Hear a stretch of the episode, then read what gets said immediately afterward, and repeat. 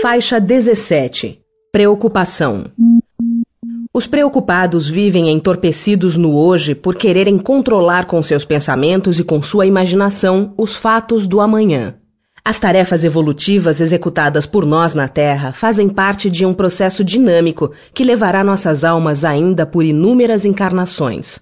A vida não tem outro objetivo senão o de doação, de proteção e de recursos, para que possamos atingir uma estabilidade íntima que nos assegure a clareza e a serenidade mental, elementos imprescindíveis que nos facilitarão o progresso espiritual. Se acreditarmos, porém, que nossa felicidade ou infelicidade venha de coisas externas, do acaso ou das mãos de outras pessoas, estaremos dificultando nosso crescimento e amadurecimento interior. A criatura que atingiu a lucidez espiritual já adquiriu a capacidade de compreender a eficiência com que a natureza age em todos nós. Ela se conduz no cotidiano pacificada e serena, pois percebeu que está constantemente ganhando recursos da vida excelsa, mesmo quando atravessa o que consideramos transtornos existenciais. Ao mesmo tempo, aprendeu que, por mais que se preocupe, a reunião de todas essas preocupações não poderá mudar coisa alguma em sua vida. O espírito, na escolha das provas que queira sofrer, escolhe de acordo com a natureza de suas faltas, as que o levem à expiação destas e a progredir mais depressa. Nota de rodapé número 1 Leitura da nota de rodapé número 1 Questão 264 que é o que dirige o espírito na escolha das provas que queira sofrer. Ele escolhe de acordo com a natureza de suas faltas, as que o levem à expiação destas e a progredir mais depressa. Uns, portanto, impõem a si mesmos uma vida de misérias e privações, objetivando suportá-las com coragem.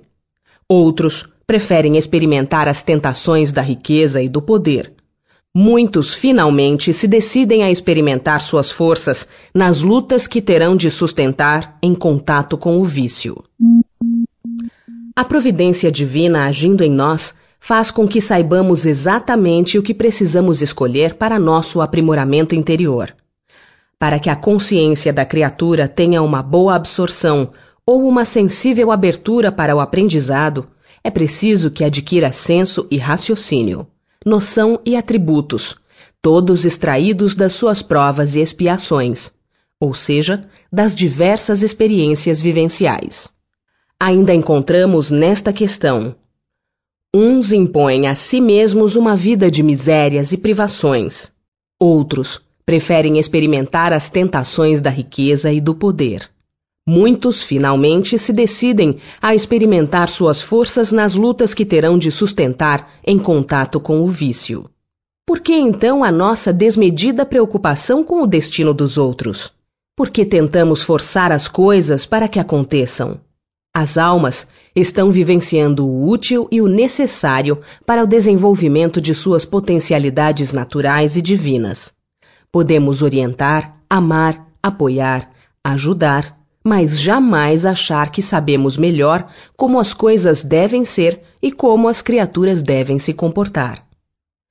No entanto, é importante não confundirmos preocupação com prudência ou cautela. A previdência e o planejamento para que possamos atingir um futuro promissor são desejos naturais dos homens de bom senso. Na realidade, preocupação quer dizer aflição e imobilização do presente por causa de um suposto fato que poderá acontecer, ou ainda uma suspeita de que uma decisão poderá causar ruína ou perda. A preocupação excessiva com fatos em geral e com o bem-estar das pessoas está alicerçada em muitas ocasiões em um mecanismo psicológico chamado autodistração. Os preocupados têm dificuldade de concentração no momento presente e, por isso, fazem com que a consciência se desvie do foco da experiência para a periferia, isto é, vivem entorpecidos no hoje por quererem controlar com seus pensamentos e com sua imaginação os fatos do amanhã. Esse desvio da atenção é uma busca deliberada de distração do indivíduo. É uma forma de impedir a si próprio de ver o que precisa perceber em seu mundo interior. Quando dizemos que nos preocupamos com os outros, quase sempre estamos nos abstraindo das atitudes que não temos coragem de tomar, das responsabilidades que não queremos assumir, das carências afetivas que negamos a nós mesmos, dos atos incoerentes que praticamos e não admitimos, dos bloqueios mentais que possuímos e não aceitamos. Deslocamos todos os nossos esforços, atenção e potencialidades para socorrer, proteger, salvar, convencer e aconselhar nossos companheiros de viagem, olvidando muitas vezes, propositadamente ou não, nossa primeira e mais importante tarefa na Terra: a nossa transformação interior. É incontestável que a preocupação jamais nos preservará das angústias do amanhã. Apenas colocará obstáculos às nossas realizações do presente. Não devemos nem podemos forçar mudanças de atitudes nas pessoas.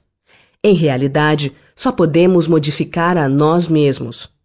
Nosso livre-arbítrio nos confere possibilidades de uso particular, com o fim específico de retificarmos-nos, porém, não nos dá o direito de querer modificar os outros. Acreditamos ainda assim que temos o poder de exigir que os outros pensem como nós e que podemos interferir nas manifestações dos adultos que nos cercam. Por mais queridos que nos sejam, não nos é lícito dissuadi-los de suas decisões e posturas de vida. Cada um se expressa perante a existência como pode. Assim, suas criações, desejos, metas e objetivos são coerentes com seu grau evolutivo. Qualquer tipo de coação em um modo de ser é profundo desrespeito. Confiemos na paternidade universal que rege a todos, visto que preocupação, em síntese, é desconfiança nas leis da vida. Não nos compete determinar ou dirigir as decisões alheias nem mesmo temos o direito de convencer ninguém ou censurar as opções de vida de quem quer que seja. Por que condenar os atos e as atitudes de alguém que o próprio Criador do universo deixou livre para decidir?